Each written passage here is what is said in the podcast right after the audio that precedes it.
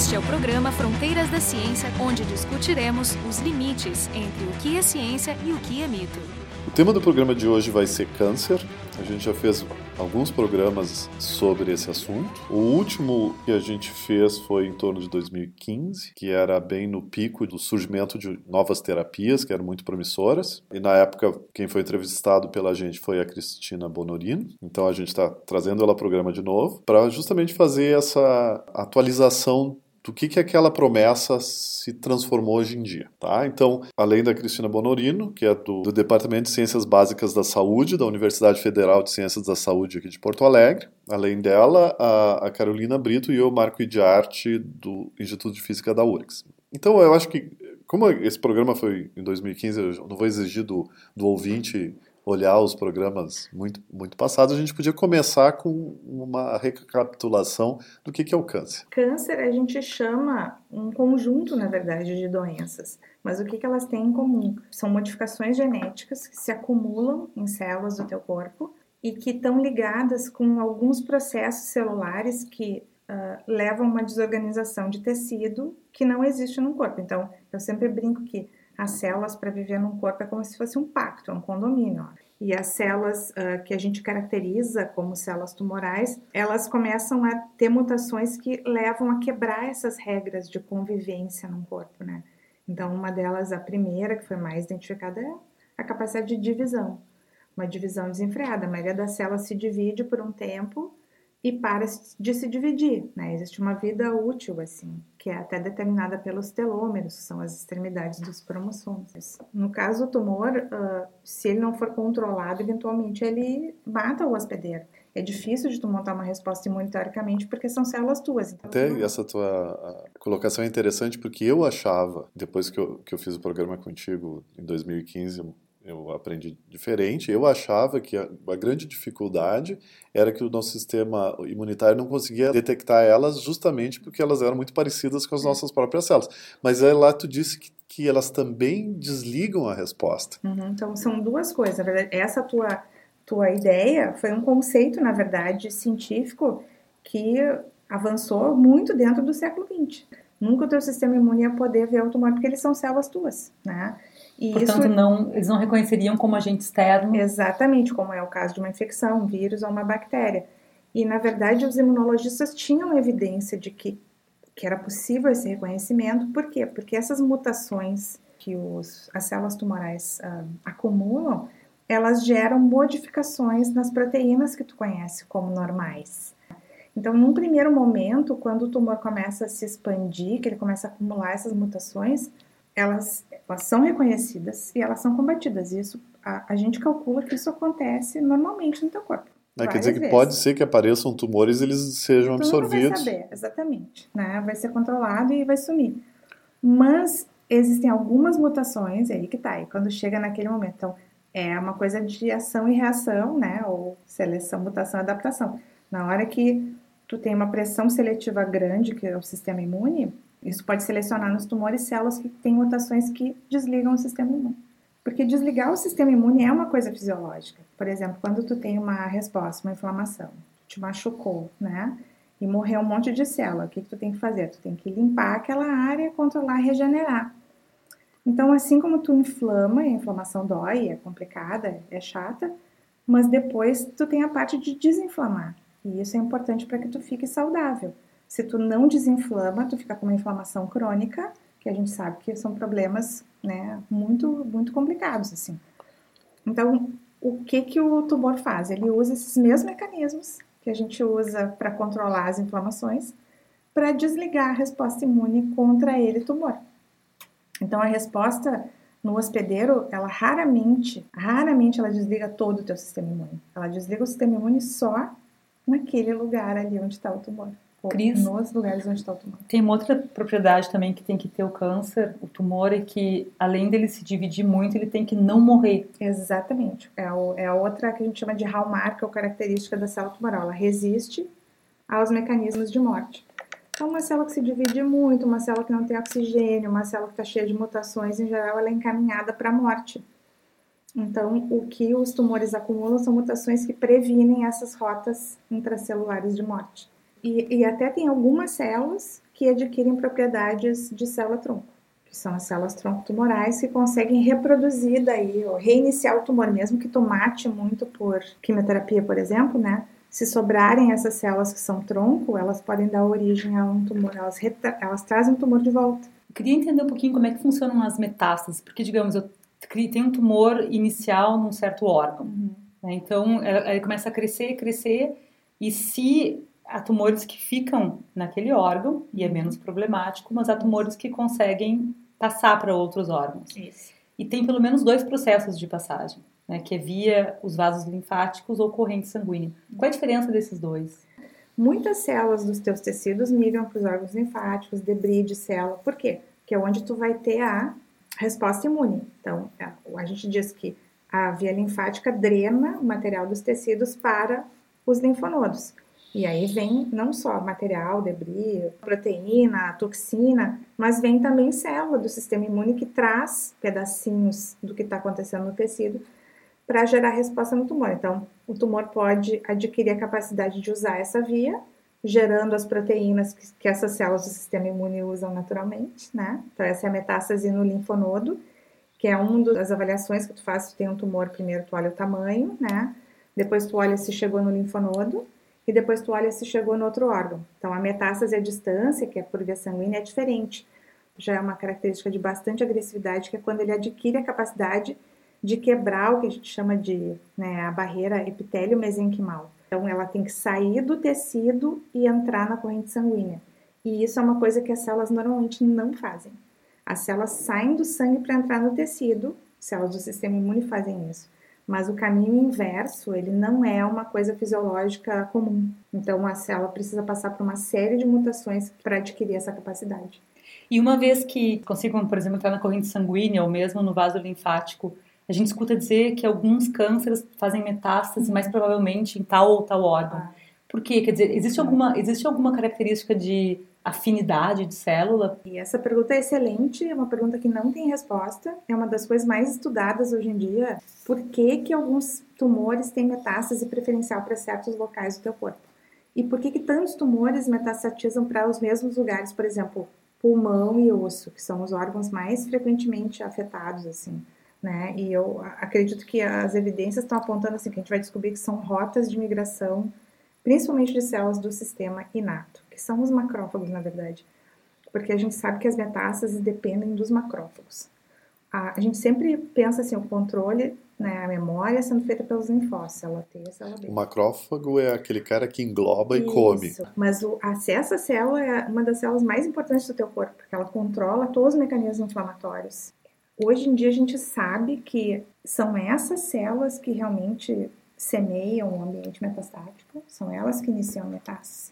Então, a metástase vai estar ligada não só às mutações do tumor, mas a alterações que ele conseguiu fazer nos macrófagos Mas os macrófagos são também parte do tumor ou eles foram cooptados pelo tumor? Então, a gente usa essa palavra, né, o macrófago que é cooptado. E hoje, eu vou te dizer assim, eu trabalho com tumor diariamente, né, assim, metade das células do tumor não é tumor.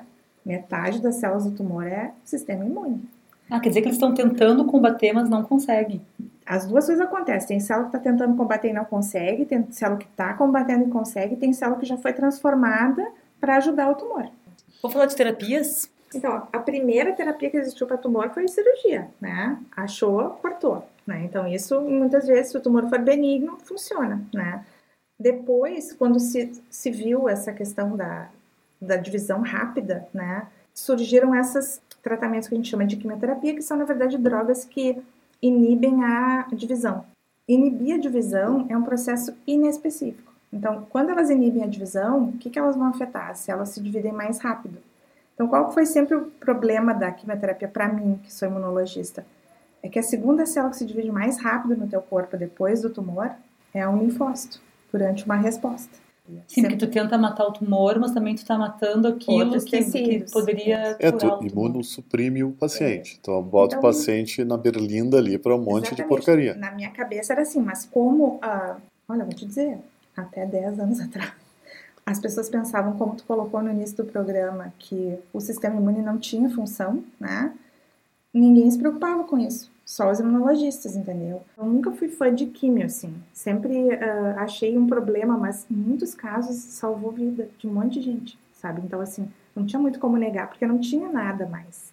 Aí, quando eu estava fazendo doutorado, que começou a se identificar as rotas bioquímicas dentro da célula, pela qual a célula, essas mutações levavam a essa divisão, surgiu um conceito de terapia-alvo. Não sei se já ouviram isso que é assim, ó, por exemplo, ah, esse determinado tumor tem uma mutação que está, na maioria dos pacientes, né, sei lá, 50% dos pacientes têm uma mutação nessa proteína que regula a divisão. Então, vamos fazer uma droga para essa proteína. Né? E a primeira que teve muito sucesso foi uma que é para uma quinase que surge numa, na leucemia mieloide crônica, que é uma quinase que surge de uma quebra cromossômica, que se chama BCRBL, e essa droga, que é o imatinib, salvou um monte de vidas, porque essa quinase só surge quando tem essa mutação nessa proteína.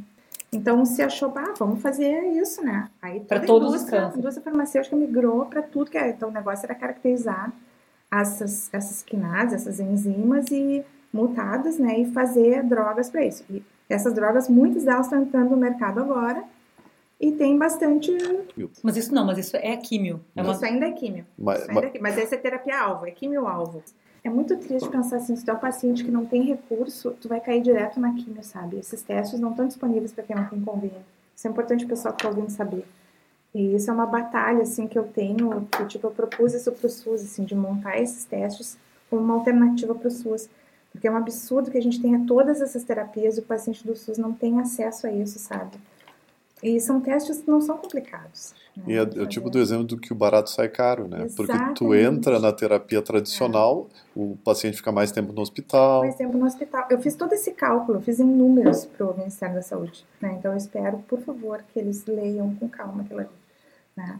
Então, isso é uma coisa muito importante. O paciente que tem convênio, hoje em dia, as empresas farmacêuticas, as, essas malvadas que eu digo, as empresas farmacêuticas dão de graça os testes para ti, se tu, porque eles, uh, eles querem que tu use a droga, né? Se tu tiver tal mutação, tu pode ser tratado com aquilo.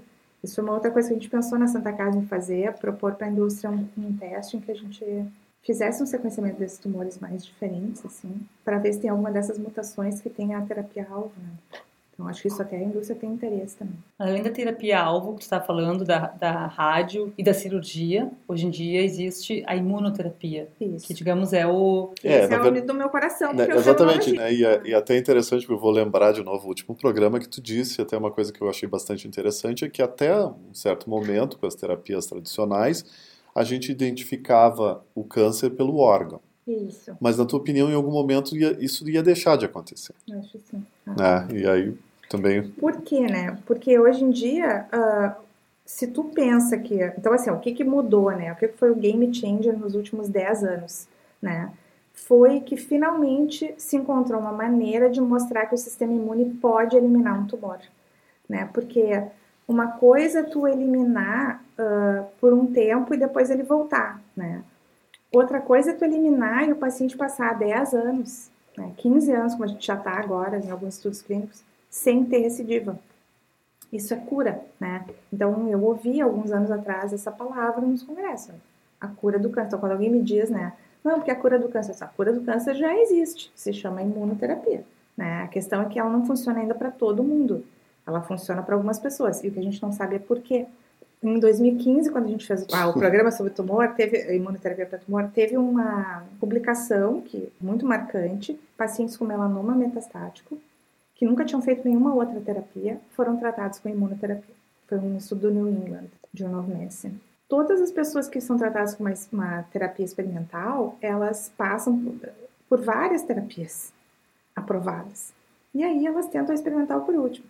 Só que como a gente falou, a químio, ela acaba com o teu sistema imune. Então, quando chegava no paciente para tratar com imunoterapia, em geral não funcionava muito, porque o cara já não tinha mais sistema imune. E esse estudo mostrou que se tu não trata o paciente com nada, né? E ele tem um câncer metastático, que o melanoma metastático era um tumor assim que a pessoa, né, quando contraía, ela tinha três meses de vida em média, porque a, a droga não funcionava, né, o que tinha. Mostrou que se essa pessoa chegava e ela recebia imunoterapia como primeira linha, a primeira linha é tipo o único remédio que eu vou te dar, 25% dos pacientes ficavam, respondiam completamente. E isso significa a metástase sumir, que é uma coisa inédita, entendeu? Que era isso que a gente estava discutindo nesse programa. Uhum.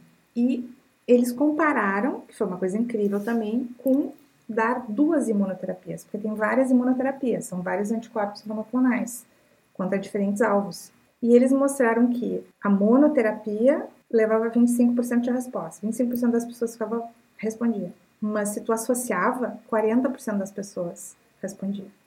E isso eram números inéditos.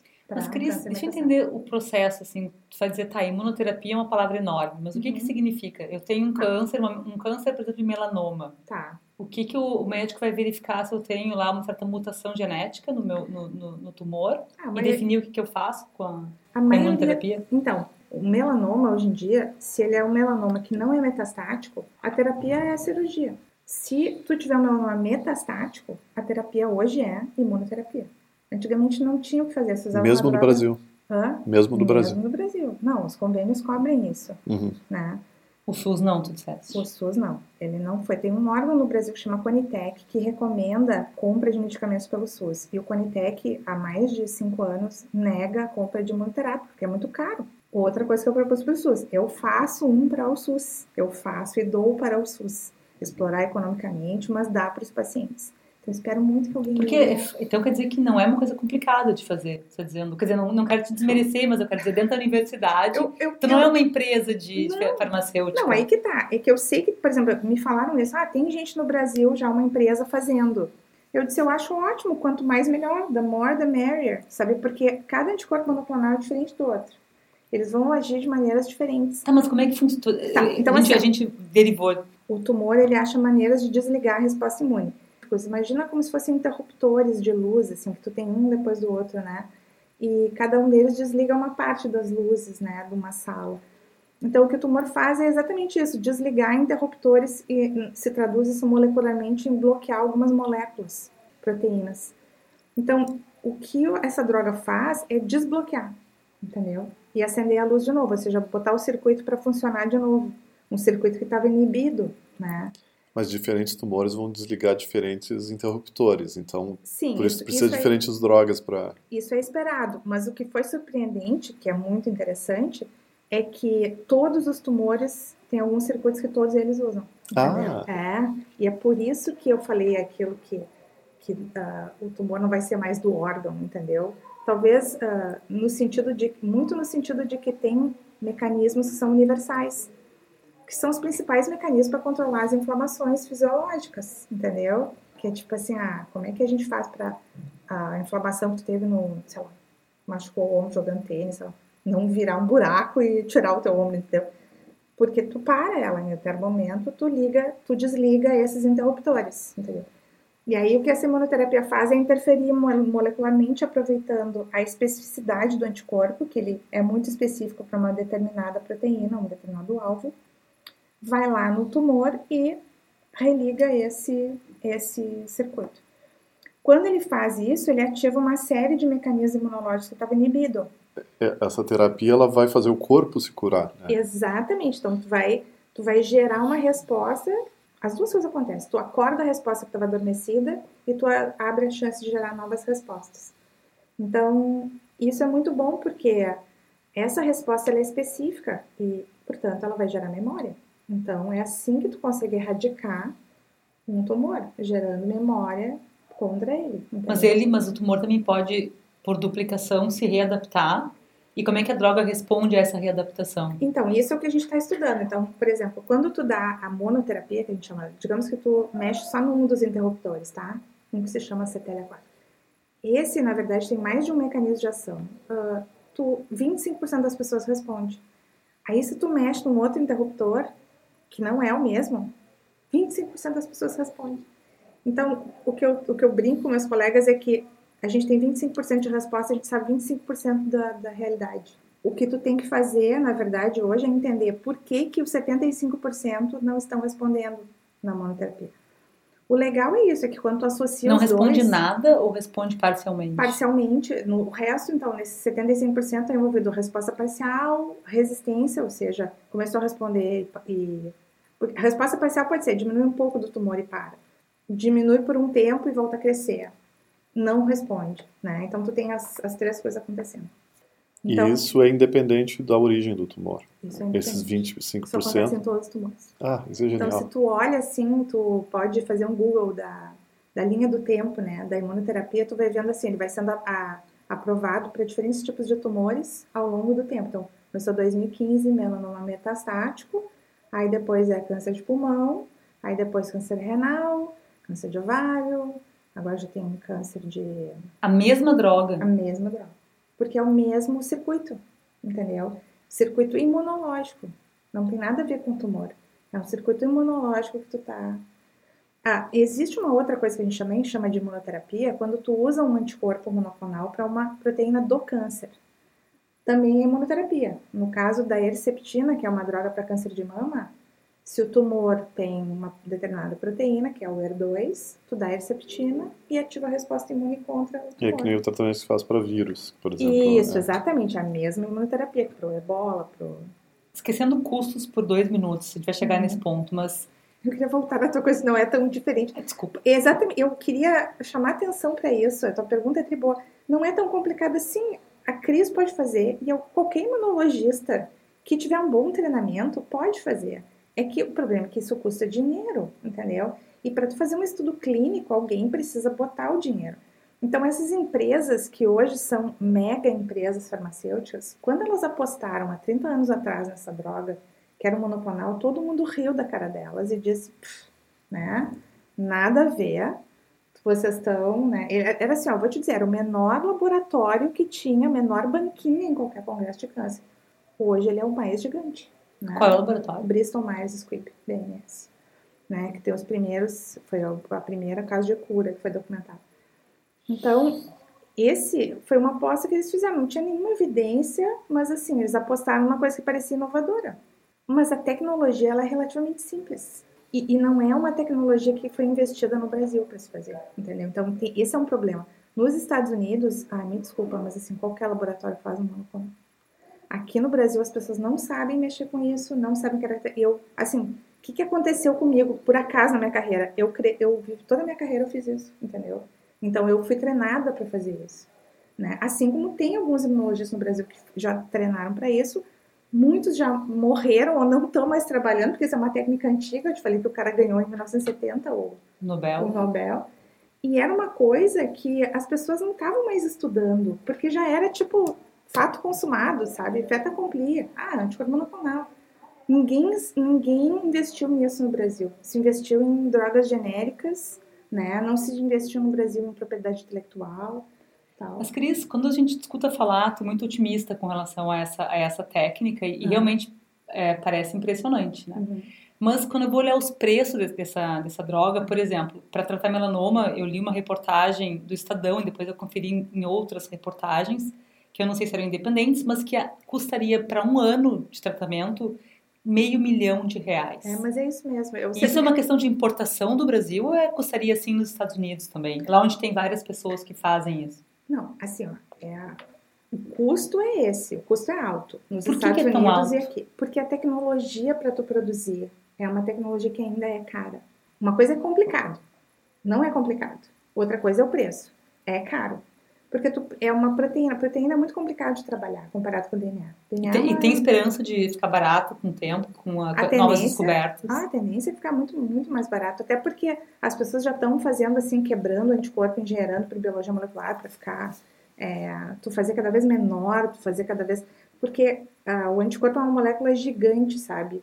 Assim, em termos de proteína, assim, tu tem cadeias de. São 125 kilodaltons, são um negócio gigante comparado com hormônio, por exemplo, né?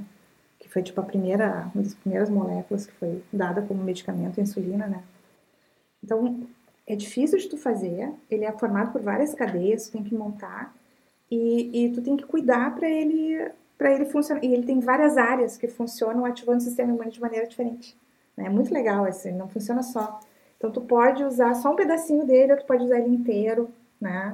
É uma molécula muito versátil. Eu sempre brinco que eu queria ganhar para cada palestra que eu dou a favor da imunoterapia o valor de uma dose